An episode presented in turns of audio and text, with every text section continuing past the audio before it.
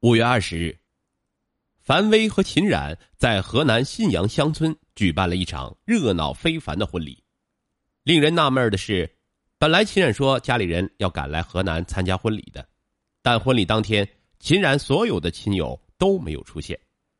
秦冉对樊威说：“是家里人有的在美国，有的因为工作忙。”婚礼结束后，秦冉的二哥秦寒打来了祝贺的电话。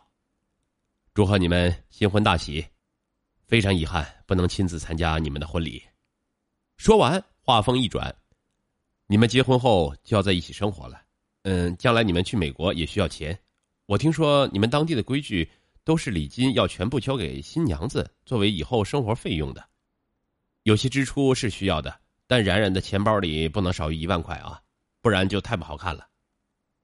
既然婚都结了，这点礼金算什么？”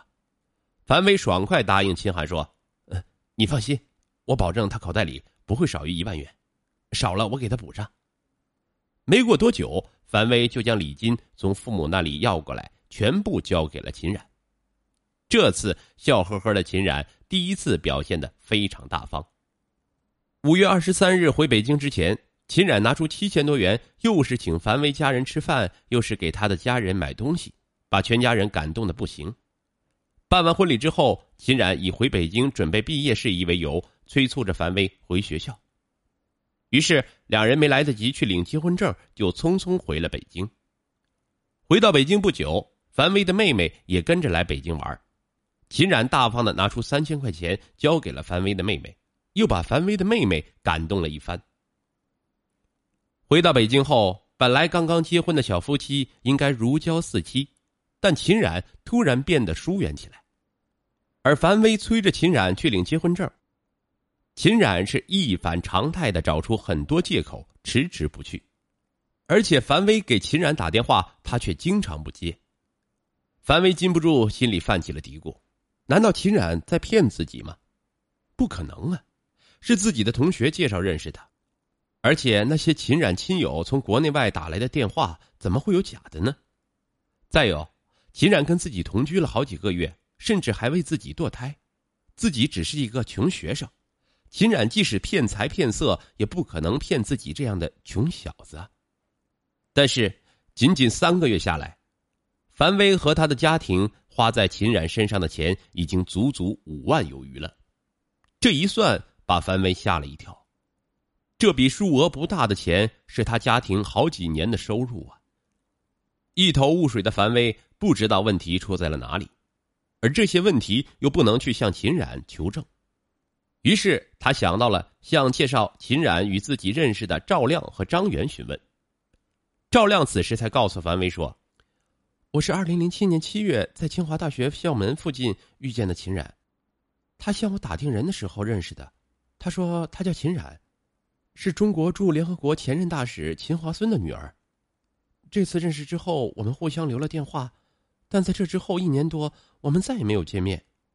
零九年春节前后，秦冉又出现了，经常跟我一起参加一些活动。二月九日元宵节那天，秦冉说他特别想打牌，嗯，让我约几个同学来玩，我就叫了张元和你过来打牌。后来听说秦冉跟你好上了，他也一直没有与我再联系。结婚这么大的事儿，你们俩都没有告诉我啊！啊，对了，我想起来了，秦冉说。他是信息学院罗教授的学生。听赵亮这么说，范威说出了自己的疑虑，两人也觉得不可思议，于是他们先按照秦冉所说的情况找到了罗教授。罗教授说，他的学生中根本就没有什么秦华孙的女儿。他们一听就紧张了，为了确保准确，他们又来到信息学院女博士的宿舍查找，结果也没有叫秦冉的人。而在整个清华大学的女博士中，也没有叫秦冉的人。此时，樊威大呼上当，但他没有打草惊蛇。二零零九年五月二十四日，樊威悄悄的到当地派出所报警，然后打电话与秦冉到学校附近的海淀区华清家园何家宾馆见面，因为秦冉总是用樊威的身份证在这家宾馆开房居住。五月二十四日。当樊威敲开秦冉的房门后，他扭头走开了，他再也不想见到这个女人。走进房间的是两位警察，他们从秦冉的钱包里起获人民币一万一千四百元，在对赃款进行拍照之后，将赃款发还给了樊威。至此，秦冉的真实身份被警方揭穿了。秦冉的真实姓名叫徐小云，一九六八年七月七日出生于贵州省贵定县，已经是一个四十一岁的半老徐娘。二零零八年四月，因犯诈骗罪被北京市海淀区人民法院判处有期徒刑一年五个月，甚至他的儿子已经年满十九岁，仅仅比樊威小五岁。当然，徐小云不是中国驻联合国前大使秦华孙的女儿，更不是什么博士生，而是一个靠诈骗为生的彻头彻尾的骗子。而樊威所接到的秦涵、杨胜东、秦华孙以及秦冉的母亲和侄女的电话，全部是徐小云一人所为。徐小云只是买了几个电话卡，利用他超乎常人的模仿能力与身份跟樊威通话。而且每次都让樊威到室外接听电话，就是要在嘈杂的环境中，以免露馅而秦冉骗钱的目的，仅仅是为了维持日常生活的开销而已。听到这些，樊威痛苦的揪住自己的头发，恨不得把头皮都撕裂。他自责、内疚、无地自容，在痛苦深渊中难以自拔。他无颜面对自己的亲朋好友。更换了手机号，过起了与世隔绝的生活。苦苦熬过两个月，他终于完成了在清华大学的硕士研究生课程，然后离开北京，南下广州。在那里，他断绝了大部分了解此事的同学和朋友的联系。对于樊威而言，这场噩梦将会影响他一生。更令樊威意想不到的是，比他被骗更要痛苦的还有徐小云。四十一岁的女骗子徐小云，在冒充二十六岁的女子之前，曾一次次的被男人骗走贞洁和钱财。她曾经是复旦大学的一名学生，因为贪图一身花衣裳，一九八八年在大四时被一个男人骗得未婚同居，生了孩子，被迫从复旦大学退学之后，她再次遭遇了另一个男人，被骗的是倾家荡产。因为徐小云找不到那些骗自己的人，因此。在前半生被男人骗，后半生骗男人的报复思想驱使下，徐小云将自己锤炼成一个高智商的骗子。二零零八年，他因诈骗被判刑，出狱后再次站在了他第一次行骗的清华大学门口继续行骗。二零零九年十二月一日，在法庭上，徐小云声泪俱下的讲述了他比樊威更加悲惨的被骗经历。而那些被骗的起因，仅仅是为了一件花衣裳。徐小云出生于贵州省贵定县一个普通的农村家庭，家里有兄妹六人，但是最有出息的还是徐小云。一九八五年八月，只有十七岁的徐小云考入上海复旦大学外语系。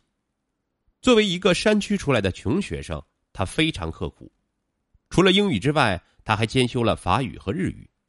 在同学中，他是非常出色的一个。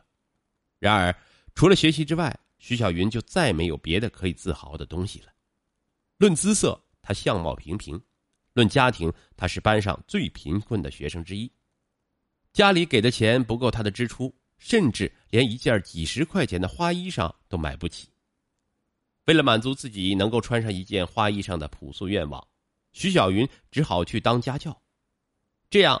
既不耽误学习时间，还可以赚一些钱作为自己的生活费。徐小云敲开千家万户的门，自荐当家教，但他一次次的被拒之门外。尽管他是一名名牌大学的本科生，但很多人家开出的家教费都很低。在上海的屋檐下，徐小云举目无亲，穷穷竭力，一种无助和孤独包围了他。一九八八年下半年。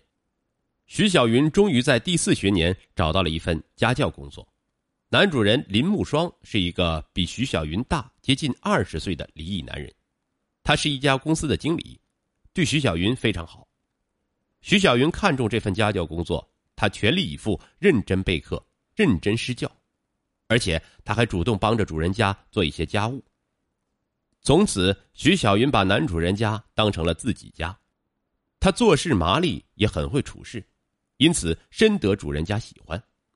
而徐小云想不到的是，男主人林木霜自从年轻的徐小云来家之后，这个刚刚步入中年的男人却找到一种激情燃烧的感觉。当然，情窦初开的徐小云从林木霜偷偷塞钱给他的举动中。很快就察觉出了男主人对自己的那么一点点意思，做起事儿来也更加殷勤。自从徐小云进了家门，林木霜就打起了小算盘。自己虽然不是什么大款，也不是什么大老板，但自己毕竟大小也是个经理。充满活力的徐小云对他来说是巨大的诱惑，所以他总是给徐小云一些小恩小惠，讨好她。而在上海这样的大都市里，徐小云不过是一个来自乡村的小女孩，她就像是一根在大海上漂浮的小草。林木霜的出现让他觉得有了可以依靠的力量。林木霜承诺，不但经常给他买衣服和化妆品，还要帮助他毕业后在上海找一份好工作。所以，徐小云并不排斥林木霜对自己的好。一九八八年十二月的一天，醉醺醺的林木霜送徐小云回到他的住处，信誓旦旦的对徐小云说：“嫁给大哥吧，我一定会对你好的，我会给你安排一个称心如意的工作，给你买好多好多的花衣裳。”从山区里走出来的徐小云不禁心动了，在林木霜的强大攻势下。徐小云跟比自己大将近二十岁的林木霜住到了一起，林木霜只和徐小云同居，他却不急着结婚。徐小云一催他，他便找借口搪塞。一九八九年十二月，徐小云生下了一个儿子，在法庭上，徐小云说：“我曾经是一个好学生，在上海复旦大学读书，我很有语言天赋，会说英语和日语。”法庭审判时没有认定我诈骗了五万元，而是诈骗两万元。我确实没骗五万元，我拿到了好多钱，都花在他的身上，还给他父母买了七千多块钱的礼物，给他妹妹三千块钱。我也不是完全为了骗钱，如果是骗钱，我可以拿了钱就走的。我知道对樊伟所做的事情是违法的，我感到对不起他和他的父母，请他多保重。我对不起樊威，但是我知道他也不是对我有真感情，他贪图我是钱大使女儿的身份，他心里根本没有我。他发现我身份有假，一句话也没和我说，直接带着警察就把我抓走。这次我在看守所想了很多，我这种被骗后再骗别人的人生态度是错误的，我需要有一个正确的生活态度。我会好几国外语。想以后做翻译，我会把被骗和骗人的经历写出来。